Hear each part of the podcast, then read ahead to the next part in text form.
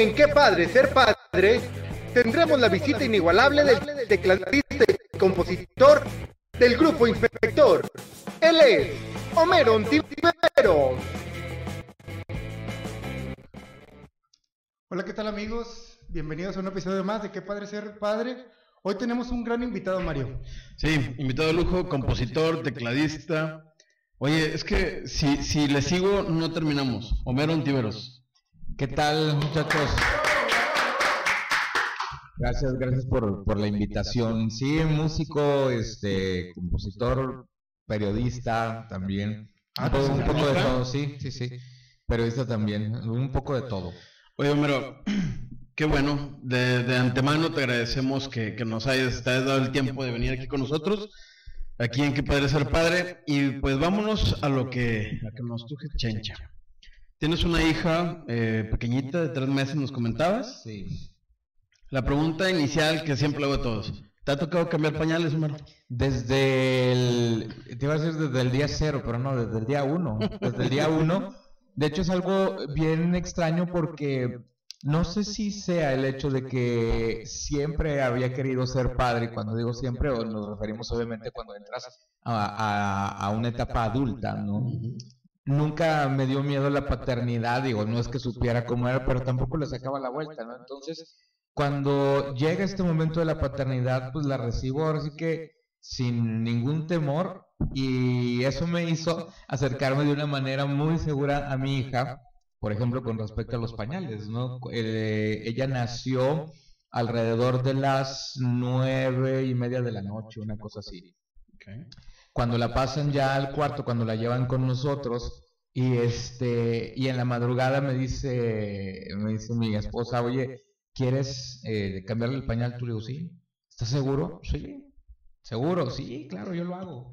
Y lo hice y, y no, o sea, no fue ni siquiera de que, a ver, ¿cómo le hago? No estaba nervioso. No, para nada, para nada nervioso. De alguna forma me tocó ayudarle a mi madre con, con mi hermano el menor. También somos tres hijos, yo soy el mayor y le llevo 10 años al menor. Entonces, cuando nace mi hermano Ricky, pues yo ya tenía 10 años, ya, ya práctica. podía ayudarle a mi mamá, ¿no? Supongo que de ahí, no, no sé, pero la verdad es que no, no me dio nada de miedo ni nervios, ¿no? Oye, pero a mí me gustaría regresarme un poquito y quisiera saber cómo te enteras que vas a ser papá. ¿Cómo te dice tu, tu señora? ¿Cuál es el, el momento así específico de que te dicen, Homero, vas a ser papá? ¿Cómo fue ese día? Uy. Fue como a las 6 de la mañana, más o menos, sí. El tema de la paternidad eh, siempre ha estado como muy fuerte en mi vida, ¿no? Es decir, no- eh, siempre me visualicé como, como papá, como padre. Sin embargo, por los andares de, de estar de gira, de ir y venir, ¿no? Una cierta inestabilidad también, ¿no? Por alguna razón no terminaba de, de darse, ¿no? Y yo decía, qué, extraño, la- las personas que no quieren ser papás, de pronto, "Pa, ¿sabes qué? Pues voy a ser papá, ¿no? Y yo que no quería ser papá, deseando. este, pues no, no, no ocurría, ¿no?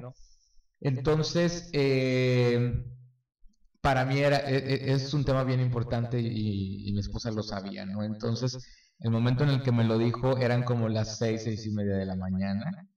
Yo estaba dormido todavía, entonces llega, me mueve la cama, ¿no? Me despierto. Digo, ¿qué onda? Me dice, despiértate. ¿Pero qué onda? Me dice, tengo una sorpresa, despiértate.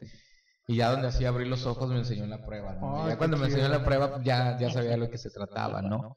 Eh, sí fue, fue muy emocionante, pero también hubo como eh, sensaciones ahí encontradas, porque anteriormente ya habíamos tenido como un preembarazo, vamos a llamarle, ¿no? Porque este no, no pasó de los dos meses.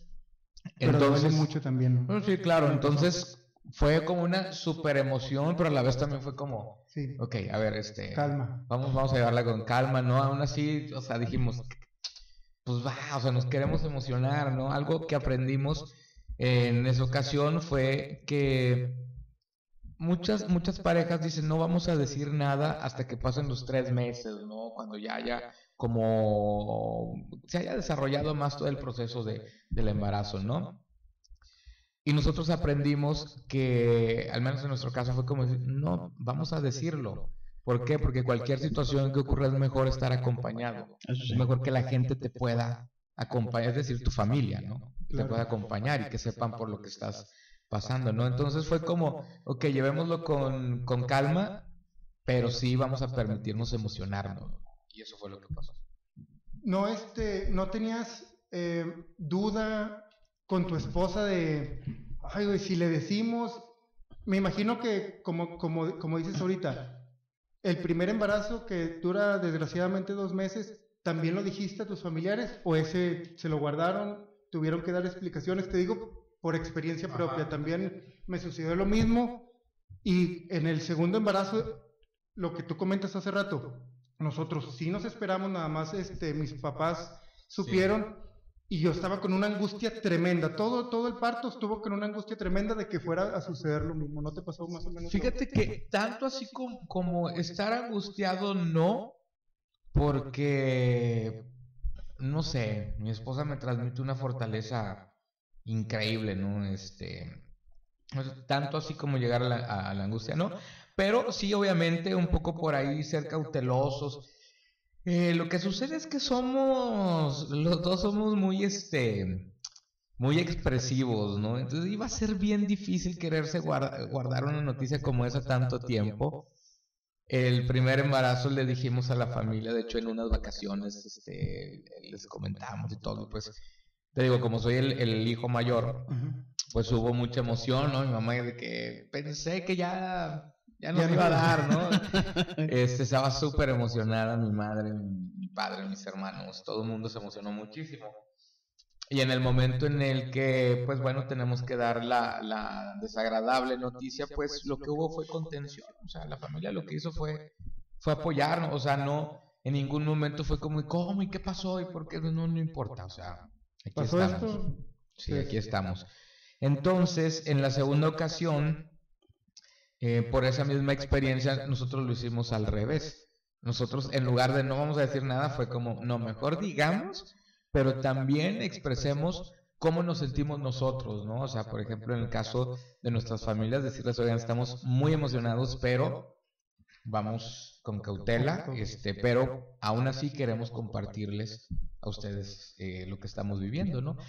Afortunadamente no hubo ni una sola complicación, este, nada, eh, fue un, un embarazo que disfrutamos muchísimo.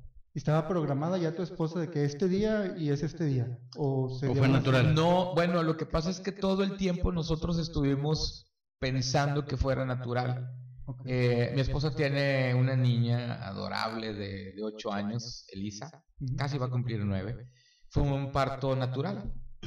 En esta ocasión queríamos también que fuera parto natural, eh, pues obviamente ya con un poquito más de conciencia, de experiencia, de todo esto. Estuvimos llevando algunos cursos también para estar preparados para, para ese momento. Y llegamos al hospital y, y todo iba bien como hasta las 7 de la noche, que empezó a darle algo de taquicardia a la nena en, en el vientre. Entonces estuvieron tratando de hacer como distintas, no sé si decirle dinámicas o este, distintas formas como para tratar de, Calmarla. de calmarla, de normalizarla, pero no se podía. Y lo que sucedía es que la placenta no estaba ya filtrando realmente como tenía que, que hacerlo, ¿no? Entonces le estaba faltando un poco el oxígeno a la nena, por eso es que traía esa taquicardia.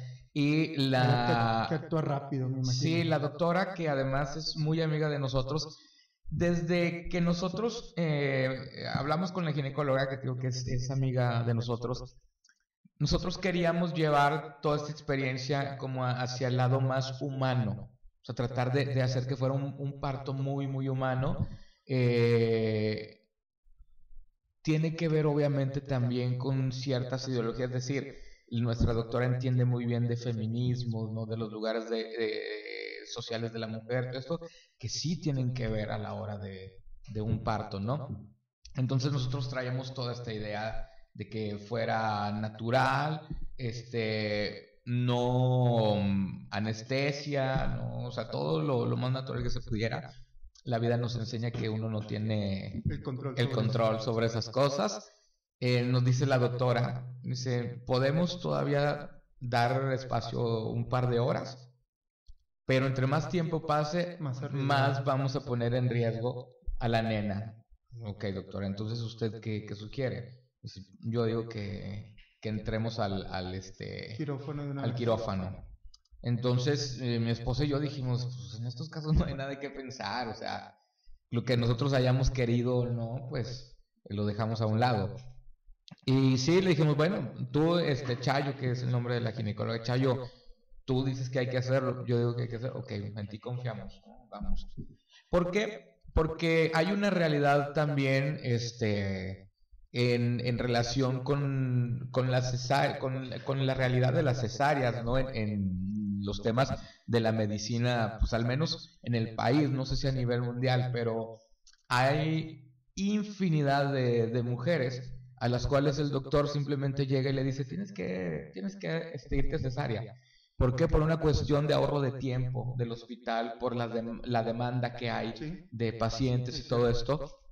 Y muchas veces ni siquiera les dan un- una razón, o sea, es simplemente llevarlas, no voy a decir que con engaños, porque no es con engaños, pero sí con poca información. Sí, como que más comodidad para el doctor, ¿no? Sí, Me claro. imagino. Sí. Vámonos y- O sea, el hospital no quiere tenerte ahí siete, ocho horas a ver en qué momento vas a dar Claro. a luz, ¿no? Lo que quieren es programarte, decir, ok, nos vamos a ocupar este, dos horas aquí y luego ya la llevamos a un cuarto, ¿no? Y el que sigue. Y el que sigue, sí.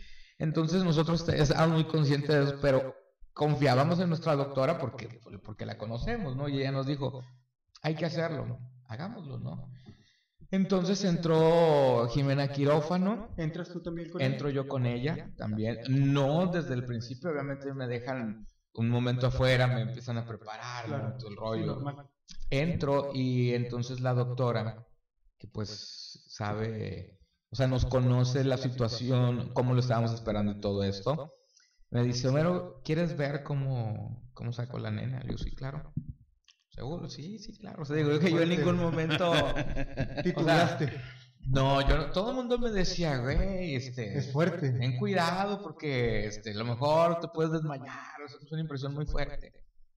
No sé, yo fui, me asomé así seguro y en donde veo que va saliendo mi hija y la van sacando, o sea, fue una cosa mágica, ¿no? El mundo me cambió, o sea, son cosas que, que no te explicas, o sea, la, viste, bueno, no la viste, la imaginaste nueve meses en un vientre y de pronto estás conociendo a esa personita que va a estar el resto de tu vida acompañándote. Entonces, también aprendimos que, por ejemplo, eh, y sí, bueno, yo no tanto porque pues, era mi primera experiencia, pero por ejemplo mi esposa eh, aprendió a ver desde otra perspectiva la cesárea también. Es como hacer una tregua con eso, ¿no? Es decir, pasó algo bien padre, porque nosotros obviamente estábamos esperando la experiencia del parto natural, ¿no? Este, ya prácticamente lo estábamos imaginando y visualizando todo. Cuando ocurre le- la cesárea, hay personas que dicen, no, pues es que la experiencia no es la misma, ¿no? O sea, no es tan natural como debería de ser. Yo entendí, a mí me cayó el 20, que lo mágico no es cómo nace el nene o la nena. Lo mágico es el momento en el que tú haces contacto. El momento en el que haces contacto, eso es lo mágico. O sea, no importa si fue natural, si fue cesárea, sigue siendo mágico. O sea, yo cuando vi a mi nena, yo no para nada, güey, ay, es que me hubiera gustado ver que fuera. No, no, ni madres. O sea, yo la vi y, y quedé encantado, ¿no? Entonces, fue una muy bonita experiencia. Fíjate, Homero, a mí me pasó, antes de, de que sigas con tu pregunta, Mario, acordándome de eso, se me vino a la mente, cuando nace mi hijo, eh, lo sacan, está llore y llore, este, me lo dan, así ya cobijadito, se lo acerco a su mamá y se calla, eh, su, su mamá, este, mi esposa le empieza a decir, hola, mi amor, este, yo soy tu mamá, y como que, ah, chis, esta voz la conozco, ¿qué, Claro. qué- qué está pasando? Y se calla muy atento. Entonces es una, una experiencia inigualable, la, Es la mejor. Sucede que, por ejemplo, hay como una, una rama del estudio de, digamos, en los terrenos de la salud y de la música, ¿no? Que es la musicología. Y uno de los principales estudiosos, el doctor Rolando Benenson, habla de una identidad sonora, que cada uno de nosotros tiene una identidad sonora. Esa identidad sonora se va formando desde que está el, el feto en el vientre, con los sonidos del intestino, del corazón, con todos, esos son los sonidos naturales. Pero también le llegan los sonidos externos, principalmente el de la voz de la mamá. No tiene el, el, sentido auditivo desarrollado como tal, pero llega a manera de vibraciones. Lo capta a manera de vibraciones. Entonces, cuando el niño o la niña escucha a la mamá, lo que está escuchando son esas vibraciones que ya, por eso es como reacciona y claro que lo conozco. Por eso lo importante de estarles hablando durante el embarazo, ¿no? Yo me acercaba, sí, yo me acercaba al vientre de, de, mi, de mi esposa y, y, le hablaba, ¿no? Yo decía, no quiero que nada más te reconozca a ti, quiero que me reconozca también a mí. Este, y le poníamos música, por ahí le hice varios playlists, este, le poníamos música, le hablaba, platicábamos con ella. Entonces, eh, por eso es importante hablarles, porque empiezan a reconocer por medio de las vibraciones la voz de, la gente que está a su alrededor. Sí, Por ejemplo, Homero, la experiencia que nos cuentas fue, fue increíble. Al momento de que tú te la dan para que la cargues, sí. ¿qué, qué se te viene a la mente? Un montón, o sea, más bien se me vino el mundo encima, más que de algo que haya pensado, se me vino el mundo encima pero no en un mal sentido, o sea, no me sentía abrumado, ¿no? Sino fue como, como si estuvieras encima de una ola. O sea, porque no, voy a decir una ola que te revuelca, no, no me revolcó nada, simplemente sentí que estaba arriba de la ola, ¿no? También me he dado cuenta que, digo, a comparación de miles de, de padres, pues yo llevo apenas tres meses siendo papá, ¿no? Y me he dado cuenta que el amor no es espontáneo. El amor es de todos los días, todos los días. Sí, hay algo mágico en encontrar a, tu bebé por primera vez, verlo, hay algo mágico y el corazón se te abre y todo. Pero al menos en mi caso no fue esta cosa de eh, me derretí en el primer momento, ¿no? Me estoy derritiendo día a día, ¿no? O sea, es, es constante. El amor que le tengo ahorita a mi hija a los tres meses es muy diferente al que tuve en, el primer momento en el que la vi, ¿no? Supongo que es algo natural, ¿no? En todos los seres vivos nos vamos acoplando, nos vamos este, eh, encontrando entre unos y otros, entre padres e hijos, ¿no? ¿Cómo han sido las noches? Tres meses. ¿Desveladas, no desveladas? No, o sea, sí desveladas, pero no, no me han costado para nada. Hace mucho que cambié mi horario, es decir, siempre piensan que todos los músicos somos desvelados, ¿no? que vivimos de noche. Sí, una gran parte de mi vida así fue, pero hay un momento en el que acomodas nosotros, por ejemplo, el inspector ensayamos a las 2 de la tarde, o sea, porque temprano porque luego hay cosas que hacer, o sea, ya estamos en otro momento. Pero no ha sido nada pesado, y pesado me refiero a que me levanto como cuando pones una alarma y sabes que te tienes que levantar para ir a trabajar. ¿Qué haces? Te tienes que levantar para ir a trabajar. No hay de otra. Entonces cuando la niña llora, me tengo que levantar, o sea, ahora sí que, perdón, ¿para qué la hago de pedo? O sea, o sea, la niña no, no va a entender, o sea, yo soy el que tengo que, entender la situación, o la niña, ¿no? Entonces, eh, sí, claro, de pronto abres los ojos y así como que, mm, pero además debo de decir que la tengo fácil porque nosotros eh, no le estamos dando biberón a la niña se está amamantando.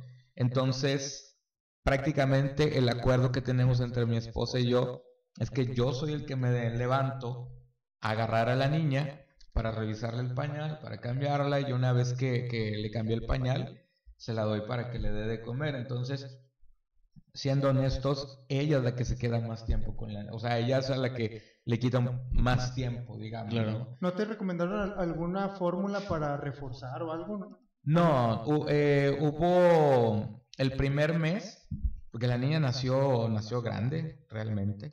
¿Cuánto? midió? 3,200. Pesó 3,200. 3,200, 3,300, sí, una cosa así. Grandecita. Es que, es que me, no estoy, me estoy acordando si no era 3,800. Ay, no, Y luego bajó a no, 3,200. 3,200. Ujú. Este, pero sí nació bastante grandecita. Y en el primer mes, o sea, era normal que, que, que bajara un poco, pero luego no, no se recuperó. Y el, Pediatra. el pediatra, perdón, cuando fuimos, nos decía, es que está bien, pero en el límite de lo permitido. ¿no? Hay, que, hay que hacer una serie de dinámicas ahí con la lactancia para que la niña pueda tener un mejor desarrollo. Si no podemos este, hacer que se recupere, entonces sí va a haber que apoyarla con fórmula. Afortunadamente funcionó ahorita, la niña está gigante, está enorme, ya está este, muy, muy repuesta de su peso. no por nada le decimos la bolita. No, No te he dado ningún susto hasta el momento. no, hasta ahora no. Este, no, fíjate que eh, yo creo que tiene que ver también que eh, mi esposa realmente es una persona que se cuida muchísimo, cuida mucho su, su cuerpo, su alimentación, ¿no? Eh, le gusta estar sana, fuerte. Yo creo que eso ha ayudado muchísimo. Y el hecho de que la niña también esté alimentándose con lactancia, pues sabemos que de esa manera también va tomando muchas defensas, ¿no? Lo único que le ha pasado, hace poquito tuvo pues como una pequeña gripita, ¿no? Un poquito de, de moco, pero hasta eso la niña nunca se quejaba, nosotros éramos los que como que nos preocupábamos un poco, pero hasta ahora no. ¿Cómo sopesan tú y tu esposa? ¿Tu esposa trabaja? Sí, vaya que trabaja.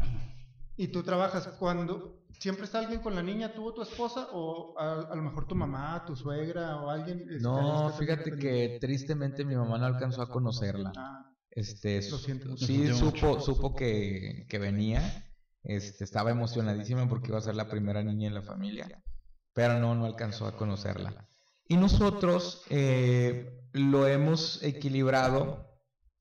Mi esposa tiene este eh, un trabajo muy demandante en oficina, entonces eh, decidimos que íbamos a contratar a alguien que nos ayudara, una especie de nana, una chica. Entonces a ella le permitieron trabajar con la niña, o sea, a mi esposa le permitieron trabajar con la niña en su trabajo a tiempo completo. Entonces ella se va, la niña se va a la oficina con mi esposa en la mañana, llega la nana a la oficina, se encarga de la niña, ella le da de comer y todo, y luego en la tarde cuando llegan a la casa, ya es como, Tú- como tú- mía, como... Ahí Te toca. ahora, ahora te toca a ti, ¿no? Salvo cuando tenga que comer, ¿no? Oye, pero qué flexibilidad de, de los jefes o ahí de donde trabaja tu esposa, porque no, no había escuchado que Sí, le hecho. permitieron al 100% a una trabajadora y aparte estar con otra persona que la estuviera ayudando. Eso habla muy bien de la empresa. ¿no? Este, no sé si si mi esposa me vaya a regañar o no, ¿verdad? Pero es, es el gobernador es quien le dio Ah, quien le dio permiso. Mi, mi esposa es secretaria de, de participación este, Ciudadana. ciudadana, eh, es la nueva secretaria y fue el gobierno, en este caso, eh, Pues saludos a eh, Samuel, muy bien. Samuel, quien, quien le permitió, no solamente le dijo puedes, sino tienes todo el apoyo de, de nosotros. Qué- ¿no? Qué qué chido, o sea, qué chido. De hecho, en las en las fotos este, del gabinete ahí sale, ¿no? Mi niña. No, qué padre, güey. Sí, es un- una ideología muy progresista, está muy chido eso. Sí, exacto. Oye, pero dices que tu esposa ya, ya, ya, ya tiene una niña, ¿no? ¿Cómo es la relación tuya con la niña? Buenísima. O sea, muy buena porque hemos ido aprendiendo los dos. Desde el primer momento en el que la conocí, ella me abrió la puerta. Eso no quiere decir que todo siempre haya sido este Miel sobre hojuelas. No, no, no. Hay que entender eh, o tratar de entender las cosas que van ocurriendo con los niños. Afortunadamente, ella es una niña que tiene a su papá, que se lleva muy bien con su papá, que digamos que llevamos una relación muy cordial también, y eso ella lo ve y, y le ayuda muchísimo a ella Es muy también. importante eso. Sí, sí, Exacto. sí. Ver que hay una relación cordial entre las personas Que la que, la queremos, ¿no? Entonces ha ido evolucionando de ser conocidos a ser amigos y ahora realmente asumir que somos padrastro e hijastra, ¿no? A veces tenemos la idea de que el padrastro llega en un momento o, llega a como a cubrir un espacio, el espacio vacío de un padre o algo así. Y yo he entendido, he aprendido que no, no es cierto. O sea, el padrastro es, es otro papá y es otro papá porque tienes que asumir la responsabilidad de que también estás conviviendo y estás viviendo con, con esa niña o con ese niño, ¿no? Entonces, yo al, al principio también era como, no, es que yo no quiero usurpar ningún lugar, este, eh, que, que ella nunca se confunda, que tenga las cosas bien claras. Pero la realidad es esa, uno se tiene que hacer responsable también Claro. de, de esa relación, de esa convivencia, ¿no? Entonces hemos llegado a un punto en el que los dos ya nos asumimos como padrastro y hijastra, ¿no? De hecho, ella sí me presenta, ¿no? Él es mi padrastro, ¿no? Qué chido. Sí, ella es mi hijastra. ¿Cómo recibe ella la noticia? Esa es la siento. Encantada, porque ella estaba emocionadísima, este, porque quería, quería tener una hermana. ¿No tiene más hermanos ella? No, no era hija única. Además es una niña adorable con una forma de pensar muy, muy, muy avanzada para su edad. Muchísimo, muy avanzada para su edad. ¿Ocho dices que tiene? Tiene ocho años, va a cumplir nueve. Entonces ella lo recibió con la noticia con mucha emoción. O sea, estaba súper, súper emocionada. Y, y también día con día va descubriendo el amor a su hermana, porque tampoco es, es o sea, hay muchas cosas que, que tienen que ver ahí en la relación con un hijo, con una hija que, que siempre ha estado como hijo único o hija única, ¿no? Pero aprendiendo también Sí, ella sí, que sí. tiene un hermano. Claro, y, y- y nosotros también vamos, nosotros también vamos aprendiendo, ¿no? Este, cosas que de pronto tienes que ir considerando. Eh, Afortunadamente, ha resultado que a donde voy a tocar, muchos de los seguidores me llevan cosas para María, ¿no? Ah, La qué niña, de que, oye, es que le traje esto a María, ¿no? Y voy llegando yo y de repente como que uno no la piensa y es así como que le digo a mi esposa, oye, pues un chavo te mandó un par de libros, ¿no? Y le mandó a María esto. Y él dice así de que, y a mí no me mandó nada. Así como, Ay, sí, ah, no, sí, sí, este, ya. Lo traigo en el veamos carro. como, yo acabo de hacer una que no- ni me pasó por la mente. Yo me acabo de tatuar el nombre de, de mi hija. ¿Dónde está? A ver, aquí, Acá. vamos a ver, vamos a verlo. Bueno, es nada más el nombre, ¿no? Pero me acabo de tatuar el nombre de, de mi hija.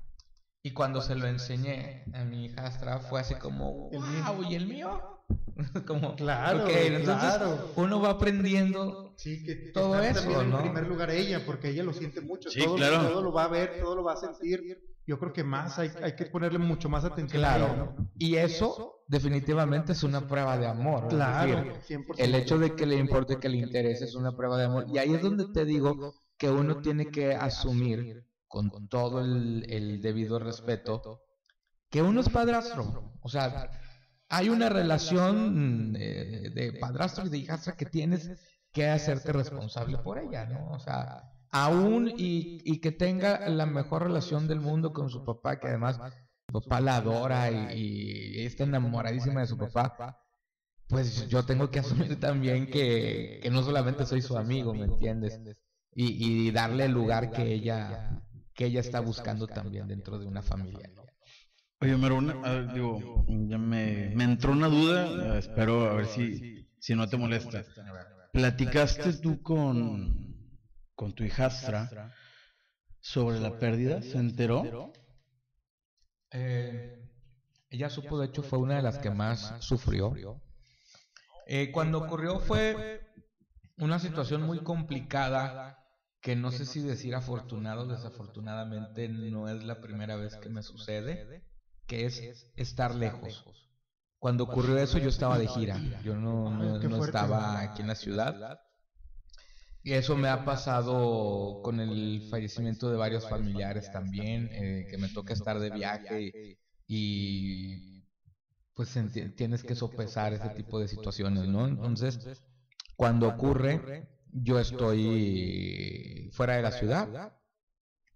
Se ocurre esto, eh, mi, mi chava, mi esposa, va y deja a la niña con, con una amiga de nosotros mientras va como a ver qué, qué es lo que ocurre, pero tiene que llegar a recoger, es decir, a la primera persona que se lo dijo fue la niña, porque llevan una relación increíble de, de madre e hija y que la hija sabe que lo más importante para su madre es ella. Y como persona más importante que es, la primera persona que supo de ese embarazo también fue ella. O sea, la primera persona que le dijimos fue la niña. Tiene la madurez la niña para afrontar ese tipo de, comunicación. Sí, o sea, definitivamente, claro que este, algo por ahí le puede impactar, pero yo respeto muchísimo esa relación que tienen ellas dos y, y la apoyo. esa relación de respeto de la mamá nunca verla como es que tú eres una niña, la ve como un, como un ser inteligente, como alguien que sí es su mamá, su hija, pero que, que también tienen una relación de tú a tú, no, no la subestima para nada, ¿no? Y entonces la niña fue una de las que más sufrió, pero también es una niña, es decir, este, manejar de un modo este, adecuado para su edad. A los dos días ella ya andaba brincando y corriendo y, ¿me entiendes? Es, es, es una niña, o sea, sí, claro, claro. rápido, pum, pasa a otra cosa, ¿no? Y nosotros subimos, supimos también sobrellevarlo, o sea, fue difícil, fue complicado, pero no nos quedamos ahí. O sea, la sufrimos, pero sabes que también eso nos ayudó muchísimo porque en cuanto llego yo de, obviamente, pues, o sea, no tienes a qué venirte porque ahorita ya no, no vas a arreglar nada, ¿no? Yo llegaba el siguiente día, ok, el siguiente día llego. Eh, empezamos a ver pues todo lo que hay que hacer cuando una situación como esa ocurre, que no es el hecho de que te digan que, que ya no se desarrolló, sino ahí apenas empieza la situación para ver qué va a pasar. Y ese resto pues nosotros lo, lo vivimos juntos, nos apoyamos muchísimo, entonces, este, pues eso nos, nos fortaleció y nos unió más. Fíjate, ahorita que, que comentas eso, Mero, a mí, como te digo, nos pasó a mi esposa y a mí algo parecido.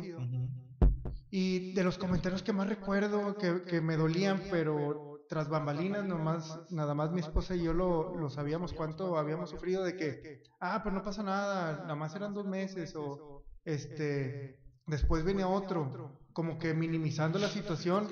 Y para nosotros era, ay, güey, no, no, es, es este, era nuestro hijo, era, no sé, solo al que le ha pasado comprende lo que se siente. Y, y yo creo que he sentido más, no se me ha, no, no se me ha ido un familiar tan directo, pero las, las personas o allegadas, un poco allegadas que están en mí, la verdad no se ha sentido igual cuando se van esas cuando se han ido a lo que perdí, que a lo mejor, si es cierto, a lo mejor no, pues no, no era nada o no, no se había formado nada, pero en, en tu ser, en tu corazón, en tu alma, ya era el entusiasmo, no sé, no sé qué, es que pasaría lo, que se pierde, lo que se pierde y que es algo que, que, que, duele muchísimo, lo que se pierde es la ilusión. La ilusión. y perder una ilusión duele, o sea, duele perder una, una ilusión, ¿no? Entonces, por eso es, es diferente, pero te digo, afortunadamente a nosotros nos fortaleció.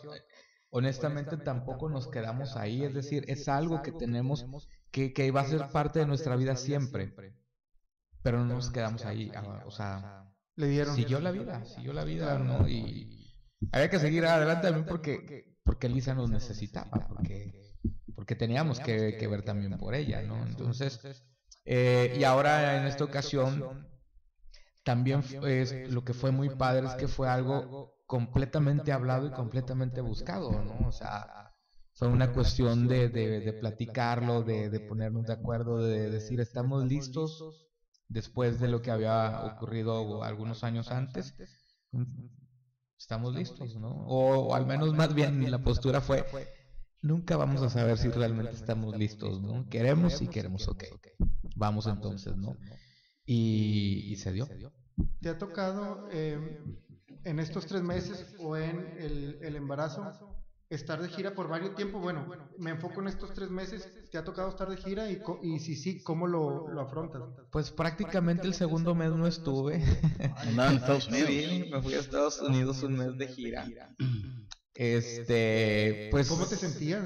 Pues me, me- o sea, era difícil porque, sobre todo por, eh, uno empieza a sentir un, un compromiso muy diferente y era, para mí lo que más me podía era como sentir que estaba dejando a mi esposa sola con, con toda la onda, ¿no? Y, y yo decía, pues es que no, yo quiero estarla apoyando, quiero estar ahí. Y también otra parte, decir, yo no me quiero perder nada de lo que ocurre este mes me mandaba videos casi todos los días, este, fotos, ¿no? cosas por el estilo. Entonces, bueno, también con el trajín de la gira, eh, pues muchas veces entras en otro, en otro mood. Pero algo increíble que me sucedió a mí y que honestamente no, no me había pasado antes. Yo soy una persona muy, muy, muy independiente. Le platico a, a mi esposa que desde que era niño, que existían uno- unas tiendas tipo Soriana y esas, pero que se llamaban su casa. Cuando, cuando estaba muy chavito, íbamos a mis papás, iban a comprar la despensa y yo me perdía. Pero jamás me daba miedo, o sea, nunca me iban a encontrar. Yo, yo ya sabía que tenía que ir con el señor del micrófono a decirle, puedes decirle al, al señor Homero que, que, que su hijo está perdido, ¿no? Ya, lo esperaba, ¿no? Los voceaban y llegaban por mí. Pero tú, tranquilo. Sí, sí, tranquilo. O sea, nunca, hasta la fecha, bueno, ahora ya no, pero todavía en el 2019 fue el último viaje que hice solo. A mí me encanta ir a perderme a ciudades que no conozco, a caminar, a... Solo. Solo, completamente solo. O sea, e irme, por ejemplo, a Cracovia, en Polonia, este, Praga, República Checa, no sé, a muchos lados. Bueno, eh, eh, principalmente Europa, me gustaba viajar cada dos años. Hacía un viaje yo solo y me iba y me perdía, ¿no? O sea, perderme me refiero a que nunca Conocer. salía con una onda de, ah, me voy a ir a caminar por aquí, güey. Tour, sí, güey. Pero Jamás no- fui no en tour, sabías de el hecho. idioma, no sabías el idioma, no sabías... este, Pero es que No, eh, pero es- esa, esa es la parte más, más padre, aunque claro, como una vez era alguien me dijo, pues sí, güey, a ti te gusta perderte en el primer mundo, ¿no? O sea, sí, hay algo de comodidad. Este, pero me- aprendí a viajar de esa forma y me gustó muchísimo que, por ejemplo, yo tengo por regla no utilizar taxis, salvo que sea una situación ya así de tengo que agarrar un taxi.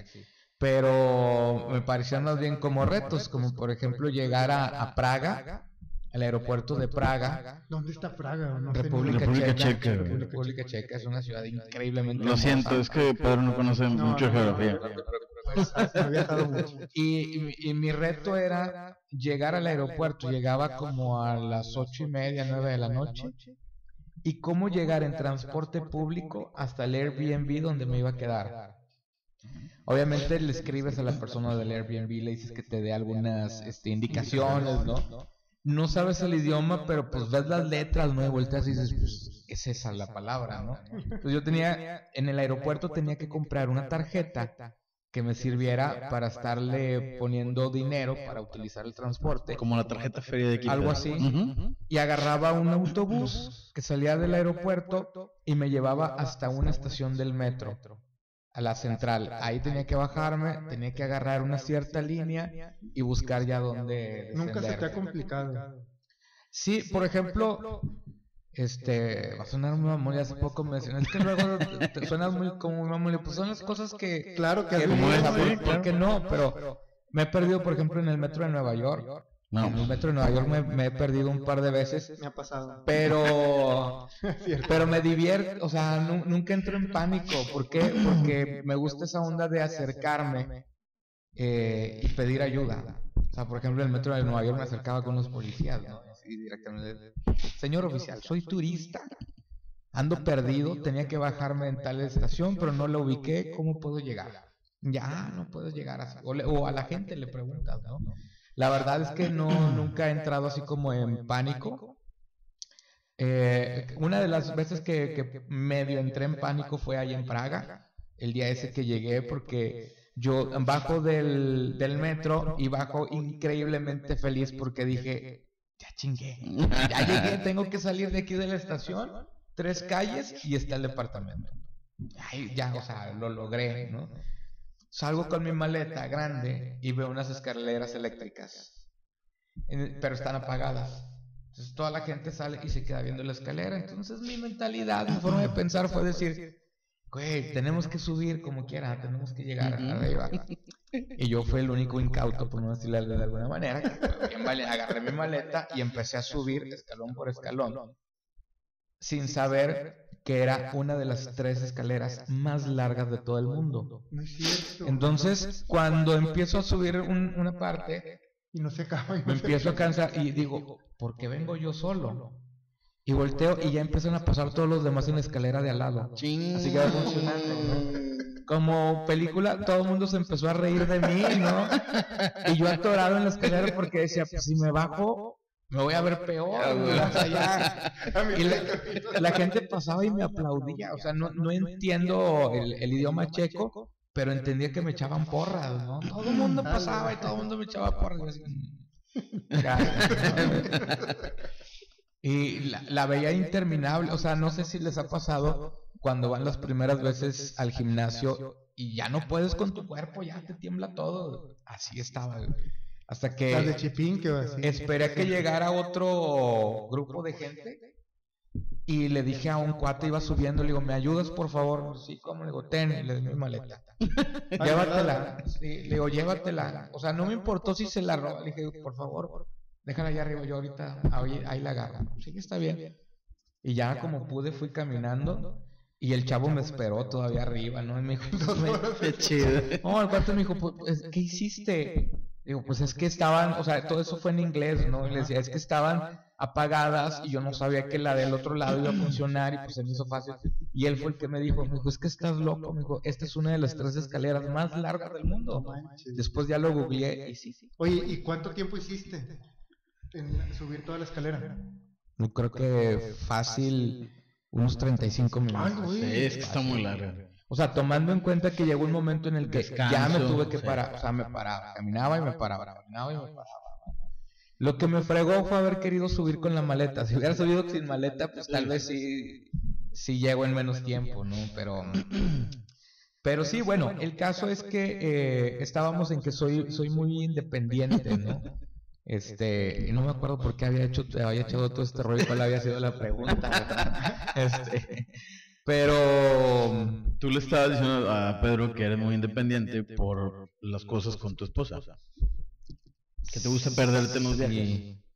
Sí, pero no me acuerdo de dónde venía la pregunta. O sea, era para preguntar una, para contestar una pregunta que ahora ya no me acuerdo. la No pasa nada. Pero bueno, Pero fue una experiencia bonita perderte. Me imagino que fuiste a ver al niño que orina en Mannequin Peace, ¿no? Ahí en, en Praga, en República Checa. no, no lo vi. ¿No fuiste? No. ¿Qué hace ese niño? Eh, el gobierno, bueno, sí, el- la localidad, lo- conforme a la estación, es un niño que está orinando, así es una escultura, y le van cambiando la ropa. Por ejemplo, No. cuando es este Noche de Brujas, lo visten de un disfraz. no recuerdo haberlo, haberlo Es como una fuente. En Navidad los, le ponen a saco de Santa Claus, todo el rollo. Obviamente en Praga, pues lo que todo el mundo va a ver es el reloj, ¿no? Sí. El famosísimo reloj. Yo trato de buscar siempre como otro tipo de cosas alternas, por ejemplo, en Praga, uno de los mayores descubrimientos fue el teatro negro. Eh, descubrir lo que es el teatro negro y que es original de República Checa, de Praga. Está increíble, es un, eh, tú entras a una función de teatro y empieza la hora y todo parece como si estuvieras en ácido, ¿no?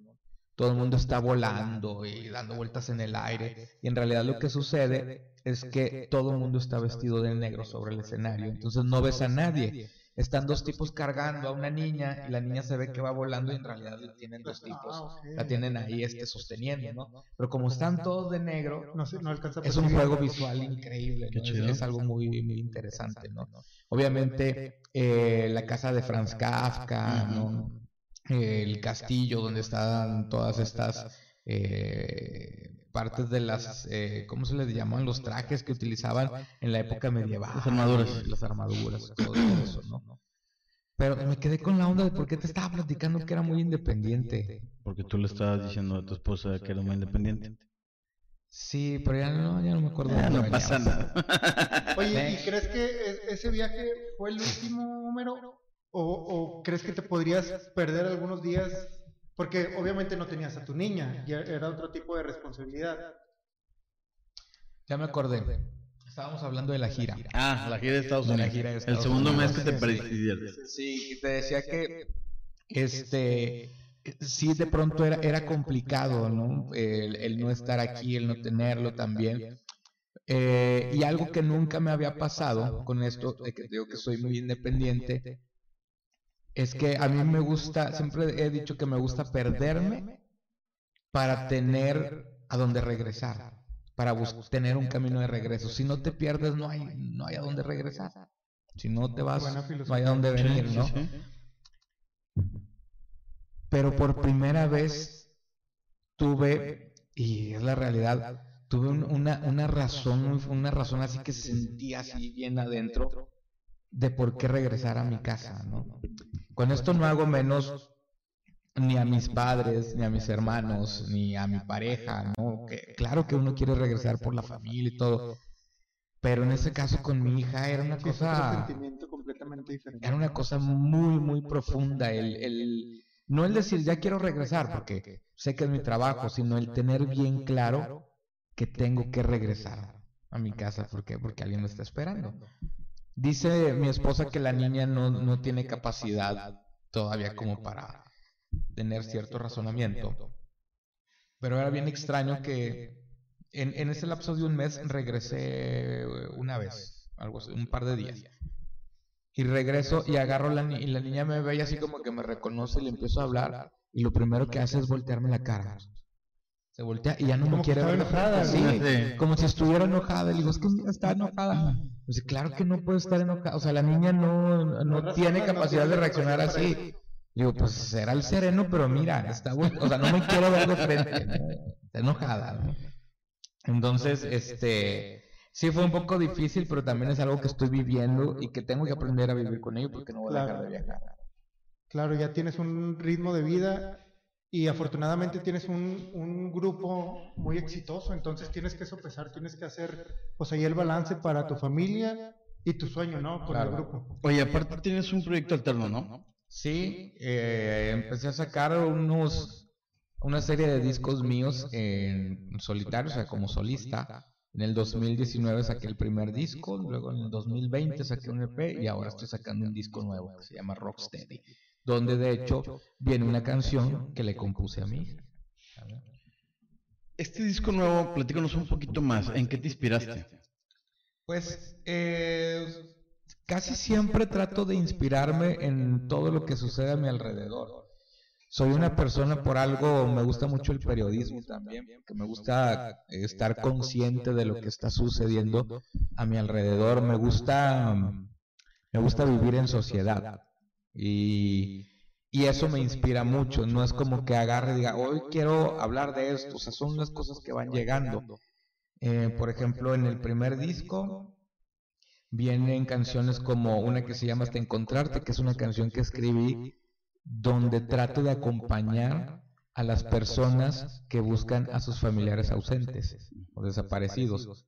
Fue algo que, que me llegó de, de una forma muy natural, de una forma muy profunda, hice la canción y, y- y cumple una función, ¿no? Y así voy haciendo canciones dependiendo del estado de ánimo que traiga.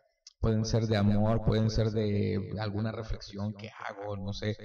Por ejemplo, en este nuevo disco hay una canción que se llama Pasos en Falso, que la idea nació cuando estaba leyendo un libro de un escritor que se llama Alan Silito y uno de los personajes dice, es que a mí todavía me falta dar muchos pasos en falso. Y me gustó mucho esa idea y es una canción que habla de eso, de que en realidad nunca vamos, o sea, si, si vamos avanzando, nunca vamos a dejar de dar pasos en falso. O sea, siempre va a haber un momento en el que vamos a dar otro paso en falso, exacto. Y la canción de mi niña, pues, por obvias razones, en cuanto supe que, que venía, este, Llegó la inspiración. llegó la canción, llegó la canción y la verdad es que me, me gustó mucho. A mí la canción, la, la canción que más me ha gustado tuya es la de la solución. Este, yo creo que atravesaba ahí un momento en el que decía, ¿y cómo hago esto? Escuché la rola y dije, ahí está la solución. En la rola. A mí me gustó mucho. Oye, en, en digo, ya, ya estamos terminando.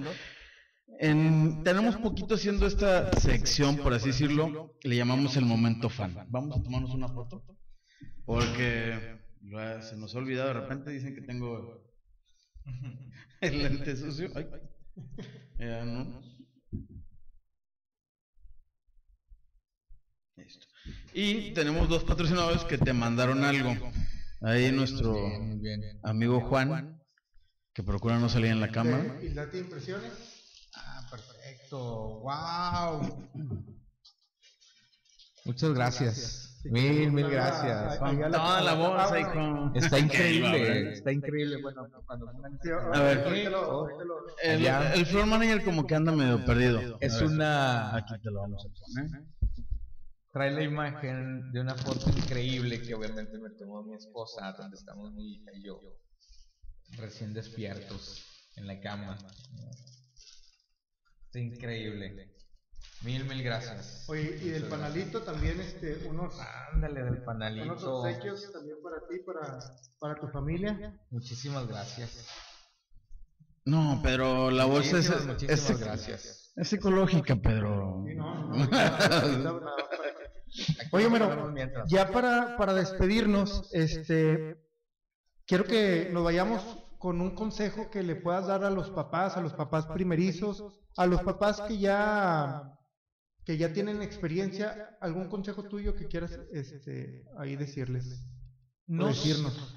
No sé si no sé si un, un, consejo, porque obviamente yo apenas llevo tres meses y estoy aprendiendo, pero hay, hay una situación que, que, que, me tocó vivir y que me dejó pensando mucho y creo que eso define mucho cómo veo yo las cosas. Podría decirles, échense el clavado sin miedo, ¿no? A lo que sea dentro de la paternidad. Es como aventarse al agua fría, ¿no? No lo pienses nada más, tírate. Vas a flotar, vas a salir, ¿no? Pero esta situación, en una ocasión eh, leía a alguien en redes sociales no me acuerdo cuál era el tema, pero esta chica acababa de ser mamá y decía algo así casi casi de que estaba, se sentía culpable por haber traído a, a sus hijos a este mundo, ¿no? Que es un mundo caótico, en plena pandemia, ¿no? Este, un mundo contaminado, una sociedad poco empática. Y todo, todo lo que decía tenía razón, o sea, la contaminación, la falta de empatía, todo, todo eso tenía razón, pero me quedé pensando, porque obviamente mi María acababa de nacer, ¿no? Y decía, ¿me siento yo así? Pienso yo algo así de que pobre de mi hija que la traje a este mundo tan caótico. Y de repente dije, no, no, al contrario, o sea, si nosotros no hemos hecho las cosas bien, todavía tenemos oportunidad día con día de ir haciendo las cosas diferentes. La esperanza son esos niños. Claro sin cargarle la responsabilidad de que ellos lo tengan que hacer. No, nosotros día a día tratar de hacer nuestro mundo, hacer nuestro mundo un lugar más habitable para ellos, para que en el futuro ellos puedan tener otra percepción de cómo es vivir en sociedad y realmente pueda ocurrir un cambio real. O sea, ellos son los que pueden hacer un cambio real si nosotros vamos poniendo también el camino y hacemos lo que nos corresponde porque Luego eh, somos adultos y decimos, no, pues es que nosotros ya, pues ya cometimos nuestros errores y lo hicimos mal. No, nosotros todavía no nos morimos. Y el principal cambio es el que hagamos el día de mañana. Ayer me hacían una entrevista y me dicen, es que este, te sientes muy positivo. Sí, claro. Con la llegada de mi hija, ¿cómo no me voy a sentir positivo?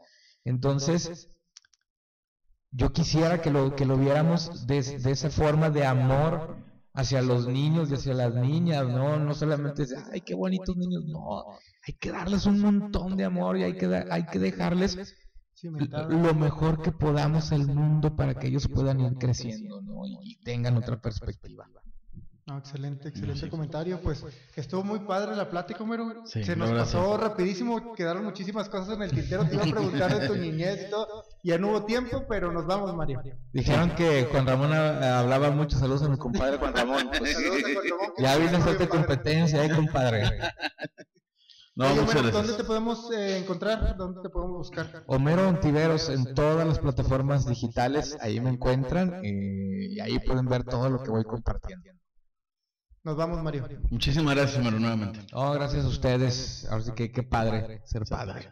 Recuerden eh, compartir. eh, estamos en Twitter.